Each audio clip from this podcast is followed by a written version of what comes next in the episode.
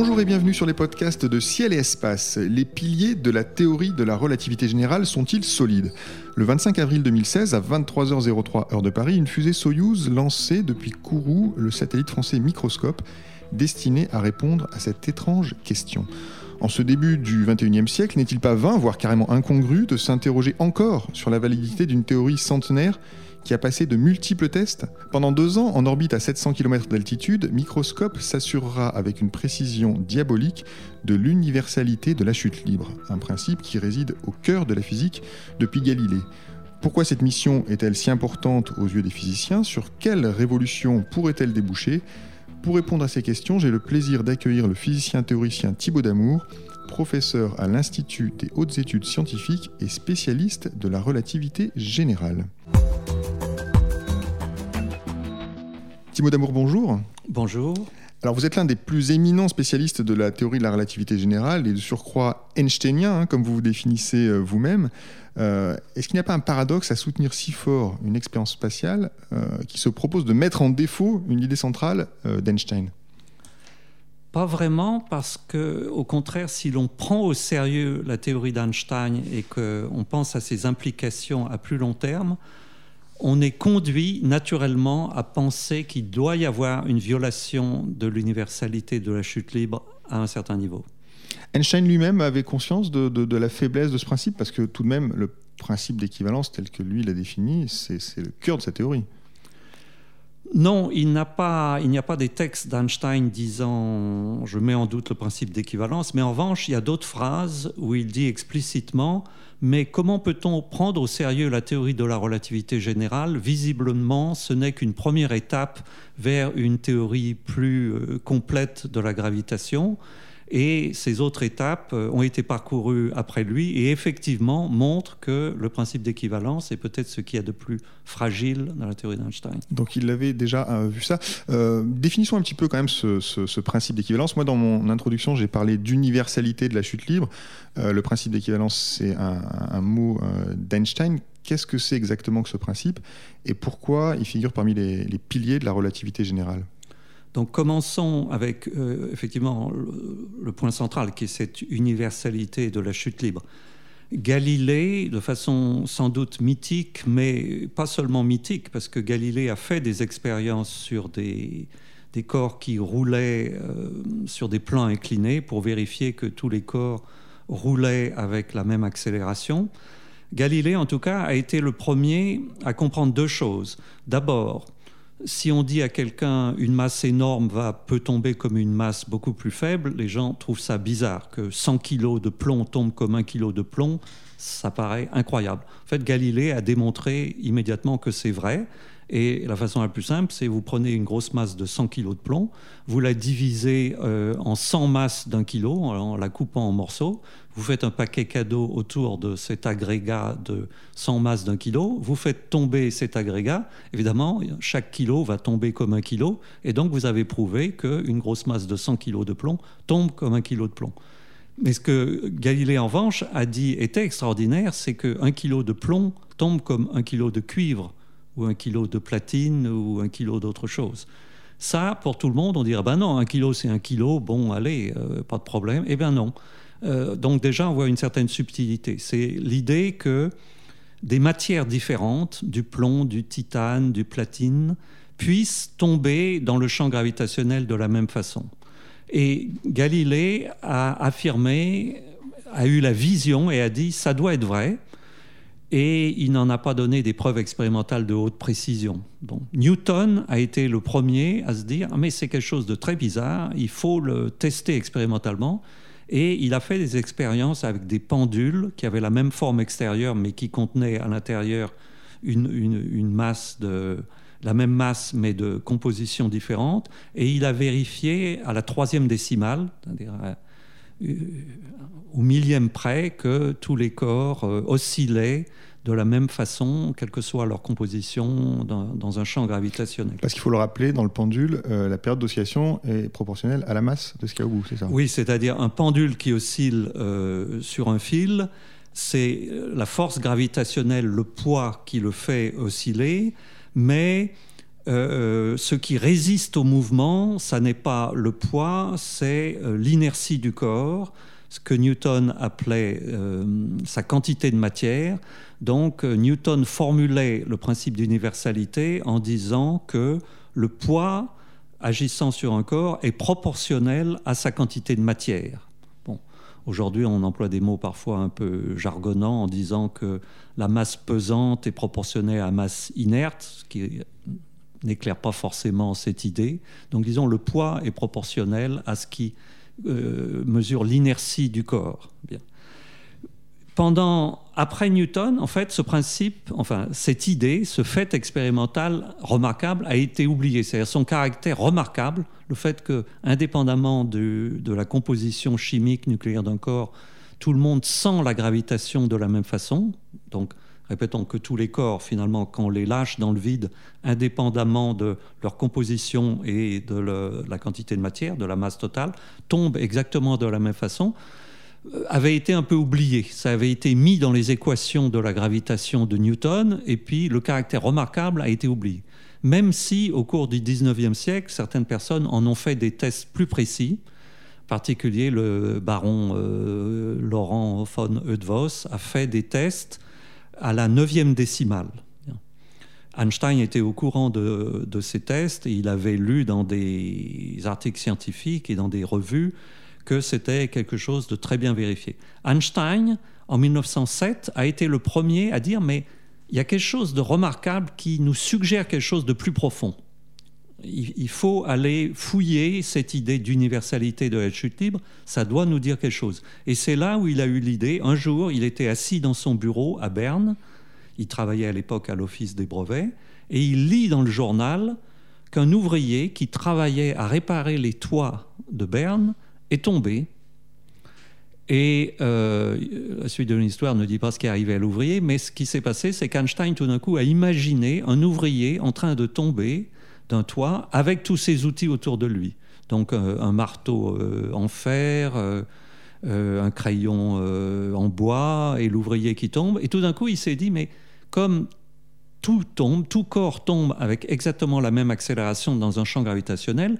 Quand vous tombez avec des objets autour de vous, vous ne sentez plus la gravitation, d'abord dans votre corps, et les objets qui tombent tombent devant vous euh, à la même accélération que vous, donc vous, les voyez au même niveau que vous. Donc tout se passe comme s'il n'y avait plus de gravitation. Et tout d'un coup, il a eu l'idée, si je mettais euh, l'ouvrier, euh, ses outils, mais du coup aussi un physicien, moi, et des outils de laboratoire, dans un ascenseur et que je coupe le câble de cet ascenseur sur Terre, eh bien, à l'intérieur de l'ascenseur, la gravitation disparaît. J'ai pu supprimer en un sens la gravitation. Aujourd'hui, ça nous est familier. Quand on voit euh, des cosmonautes dans une capsule spatiale, on les voit flotter à l'intérieur de la capsule. Tout se passe à l'intérieur d'une capsule spatiale comme s'il n'y avait plus de gravitation, au sens où les objets ne tombent plus avec une certaine accélération, mais flottent librement, et si vous leur donnez une pichenette, elles vont partir euh, en ligne droite à vitesse constante, ce qui est une caractéristique des, de mouvements dits inertiels en absence de gravitation. Donc l'idée centrale d'Einstein, c'était à cause de cette universalité de la chute libre, je vois que dans un ascenseur en chute libre, je peux effacer la gravitation, et du coup, je peux me, euh, me ramener à une, des lois de la physique où j'ai plus besoin de tenir en compte la gravitation. Or, justement, en 1907, c'était deux ans après sa construction de la théorie de la relativité restreinte, qui ne tenait pas en compte la gravitation. Et Einstein, à cette époque-là, euh, réfléchissait comment mettre la gravitation à l'intérieur de la théorie de la relativité restreinte. Mais là, il a eu une idée nouvelle. Il a dit, mais j'ai pas besoin de la mettre à l'intérieur de la théorie de la relativité restreinte. Parce que si je fais de la physique dans un ascenseur en chute libre, la gravitation disparaît, donc je peux appliquer les lois de la relativité restreinte dans l'ascenseur en chute libre. Et c'est ça, en fait, le principe, dit principe d'équivalence qu'a introduit Einstein. On peut supprimer la gravitation et donc, dans un ascenseur en chute libre, tout se passe comme s'il n'y avait plus de gravitation, comme si les lois de la relativité restreinte sans gravitation s'appliquaient. Du coup, c'est l'équivalence entre quoi et quoi? Alors effectivement, il y a deux volets de ce principe d'équivalence. Ici, ce n'est pas un principe d'équivalence, c'est un principe d'effacement. Ça veut dire j'ai un vrai champ gravitationnel et je l'efface en tombant en chute libre. Il a appelé ça principe d'équivalence parce qu'il y a un deuxième volet qui est de se dire mettons-nous maintenant très loin de la Terre, très loin de toutes les galaxies, de toute masse, un endroit où là, il n'y a pas de gravitation. Parce que sur Terre, il y a de la gravitation parce que la, Terre est là, autour de nous. Donc là, je me place, enfin Einstein se place, toujours dans un ascenseur, mais à un endroit où il n'y a pas de gravitation. Et là, il dit, ah ah, maintenant, je mets un câble euh, sur l'ascenseur et je tire vers le haut, cette fois, de l'ascenseur. Donc, j'ai pas de gravitation au départ dans cet ascenseur, mais maintenant, il y a quelqu'un qui tire cet ascenseur vers le haut. Et qu'est-ce qui se passe? Eh bien, comme c'est l'ascenseur qui part vers le haut, ça va me plaquer. Moi, je suis dans l'ascenseur, je flottais librement, mais maintenant, je vais être plaqué au sol, et donc je vais sentir mon poids comme s'il y avait de la gravitation.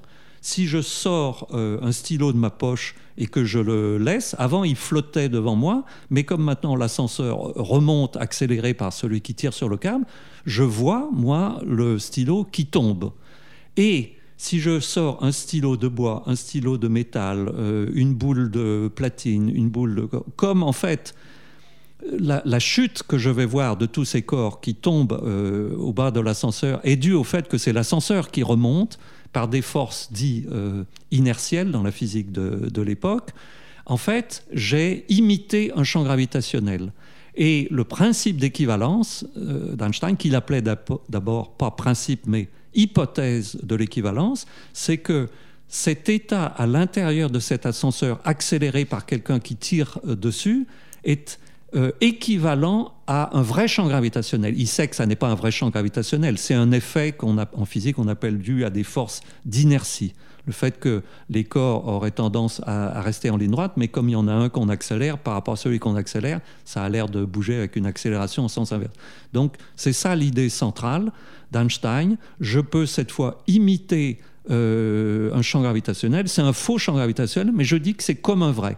Et là, ça lui donnait un deuxième outil qui est de dire Ah, je suis en relativité restreinte, mais je me mets dans un ascenseur accéléré. Et donc, j'imite un champ gravitationnel et je vais pouvoir décrire les effets physiques de ce champ gravitationnel par les lois de la relativité restreinte. Et il a utilisé ça comme outil pour trouver les lois de la gravitation. Donc voilà, l'équivalence, c'est cette équivalence, c'est vraiment l'équivalence entre euh, un champ de gravité, un champ gravitationnel et une accélération, c'est ça en fait. Oui, euh, l'état à l'intérieur d'un ascenseur accéléré euh, crée un état qui, comme si c'était un champ gravitationnel. C'est cette équivalence. Alors cette idée euh, dont vous parliez, euh, qui lui est venue en lisant les journaux, je crois qu'il a qualifié comme idée la plus heureuse de ma vie. oui. C'est vraiment quelque chose qui est au cœur et qui, qui, qui, lance en quelque sorte sa réflexion sur, le, sur ce qui viendra la, relativité générale. Voilà, mais il a mis huit ans à développer cette idée, donc c'était... Il y, avait, il y avait du travail derrière. En tout cas, on est vraiment donc là avec ce principe d'équivalence dans, un, dans, le, dans le cœur de la théorie de la relativité générale, qui est encore une fois euh, notre théorie de la gravitation hein, aujourd'hui, donc un, pilier de cette théorie. Euh, vous avez évoqué là à l'instant, euh, on parle beaucoup nous donc de principe d'équivalence, et pourtant Einstein lui-même disait hypothèse. Alors c'est pas un principe. C'est quoi un principe en physique? Pourquoi le principe d'équivalence échappe à, ce cadre? Alors il y a deux sens de principe. Par exemple, le principe de conservation de l'énergie euh, qui est d'ailleurs une, conséquence euh, d'autres principes, c'est quelque chose de très central en physique. Euh, on a mis du temps aussi à le découvrir, ce n'était pas un principe évident au départ, mais le jour où on l'a découvert, et surtout le jour où on a compris qu'il était lié à des structures très profondes dans les bases de la physique, c'est un genre de principe euh, sur lequel on ne veut pas revenir, en ce sens que personne ne proposerait Ah, je vais faire une expérience pour euh, tester euh, une violation du principe de conservation de l'énergie, qui serait le mouvement perpétuel, parce qu'on a depuis longtemps abandonné cette idée-là, parce que c'est trop ancré dans quelque chose de central dans tout le schéma de la physique. Alors que finalement, si on revient à ce que disait Einstein, c'est-à-dire que c'était une hypothèse heuristique qui lui a permis de construire une théorie de la gravitation. Une fois que la théorie est construite, on se dit, mais est-ce que le principe qu'il appelle principe d'équivalence, est-ce que c'est central euh, dans la physique? Est-ce qu'il pourrait y avoir des violations?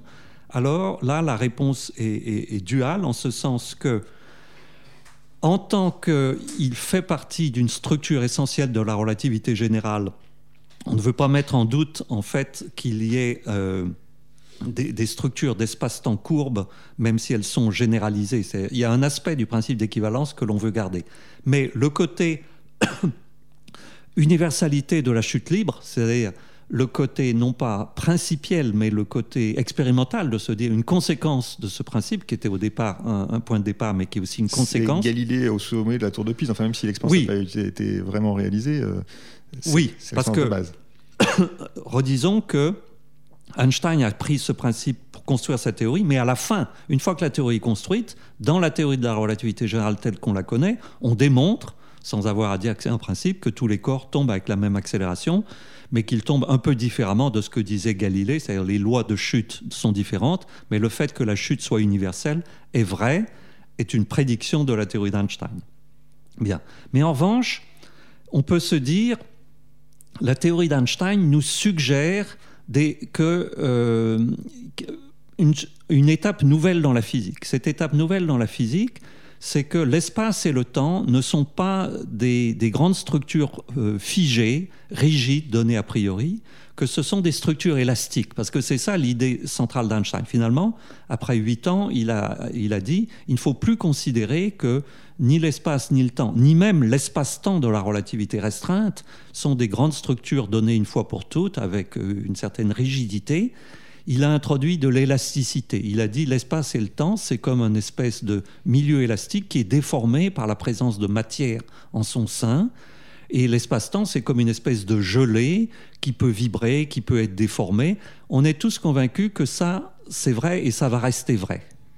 Mais si vous développez la théorie d'Einstein, vous dites Einstein nous donne une théorie de l'espace et du temps qui contient une théorie de la gravitation. Mais cette théorie, elle ne contient pas bien tout le reste de la physique. Par exemple, elle ne contient pas bien une théorie de la matière. est Est-ce que la matière a un rôle géométrique à jouer euh, comme la gravitation? Est-ce que les forces électriques et les forces magnétiques ont un rôle à jouer, un rôle géométrique? Einstein, après avoir construit sa théorie, a réfléchi pendant le reste de sa vie en se disant, tout en gardant la structure essentielle de la relativité générale, il faut peut-être généraliser cette théorie et euh, inclure euh, les champs électriques, les champs magnétiques et la matière. Et la première personne qui a fait ça, c'est en fait un mathématicien qui s'appelait Théodore Kaluza, qui en 1919 a écrit un article et cet article, il l'a envoyé pour publication. Et la personne qui a jugé si cet article devait être publié ou pas, à qui on a envoyé l'article pour son jugement, c'était Einstein, en fait. Et Einstein a gardé l'article deux ans sous le coude en envoyant des objections à Théodore Kaluza, c'est-à-dire à la fois en disant il y a quelque chose d'intéressant, de profond, mais là je ne comprends pas bien. Mais en tout cas, l'idée essentielle de Kaluza était de dire je suis einsteinien, mais je suis encore plus einsteinien qu'Einstein, parce que je prends la théorie de la relativité générale d'Einstein, mais au lieu de dire qu'il y a quatre dimensions d'espace-temps, c'est-à-dire trois dimensions d'espace et une dimension de temps, je fais une théorie de la relativité générale d'Einstein dans un espace-temps qui a cinq dimensions, quatre dimensions d'espace et une dimension de temps. Alors on pourrait se dire, ça change pas grand-chose, euh, mais en fait, il a découvert que ça change énormément les choses même si ce n'est que plus tard qu'on a compris toutes les conséquences de cette théorie. Mais il a vu d'abord que le fait que j'ai une géométrie d'un espace-temps plus complexe, c'est-à-dire quatre dimensions d'espace plutôt que trois, me donne plus de champs gravitationnels. La gravitation est décrite par plus de composantes, plus de champs. Et en particulier, il y a quatre champs nouveaux, et il a trouvé que ces quatre champs nouveaux euh, sont exactement du type de l'électromagnétisme.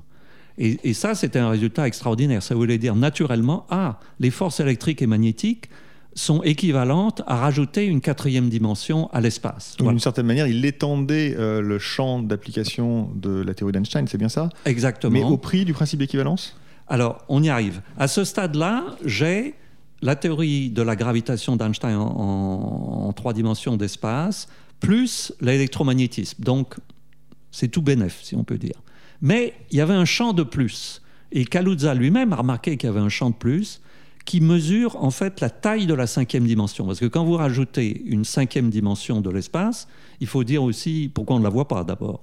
Alors l'explication, qui a été en fait rajoutée un peu après par euh, quelqu'un d'autre, Oscar Klein, était que cette quatrième dimension, elle était de longueur toute petite, si petite qu'on ne la voit pas avec nos yeux ou nos instruments de mesure. Mais elle a une longueur, elle se referme sur elle-même comme, un cercle. Si on était des tout petits êtres, beaucoup plus petits que nous-mêmes, on pourrait faire le tour de cette quatrième dimension de l'espace, ou cinquième dimension de l'espace-temps, et donc, il y aurait un chemin à parcourir, une longueur de cette quatrième dimension de l'espace. Eh bien, cette longueur, ça fait partie de la géométrie euh, de, l'espace-temps de, Kaluza, Klein. Et euh, Kaluza lui-même a appelé cette longueur G parce que, pour gravitation, parce qu'il a remarqué que c'était un nouveau champ gravitationnel. Donc Kaluza a remarqué qu'il se rajoute un nouveau champ qui complique la gravitation einsteinienne et qui est du type gravitationnel. Il a fallu un certain nombre d'années, en fait c'est bien des années après que quelqu'un d'autre, Marcus Firth, puis d'autres, ont remarqué que ce champ violait l'universalité de la chute libre. Alors, effectivement, il ne faut pas dire qu'il viole le principe d'équivalence, parce que j'ai un principe d'équivalence dans un espace-temps à cinq dimensions. C'est la théorie d'Einstein.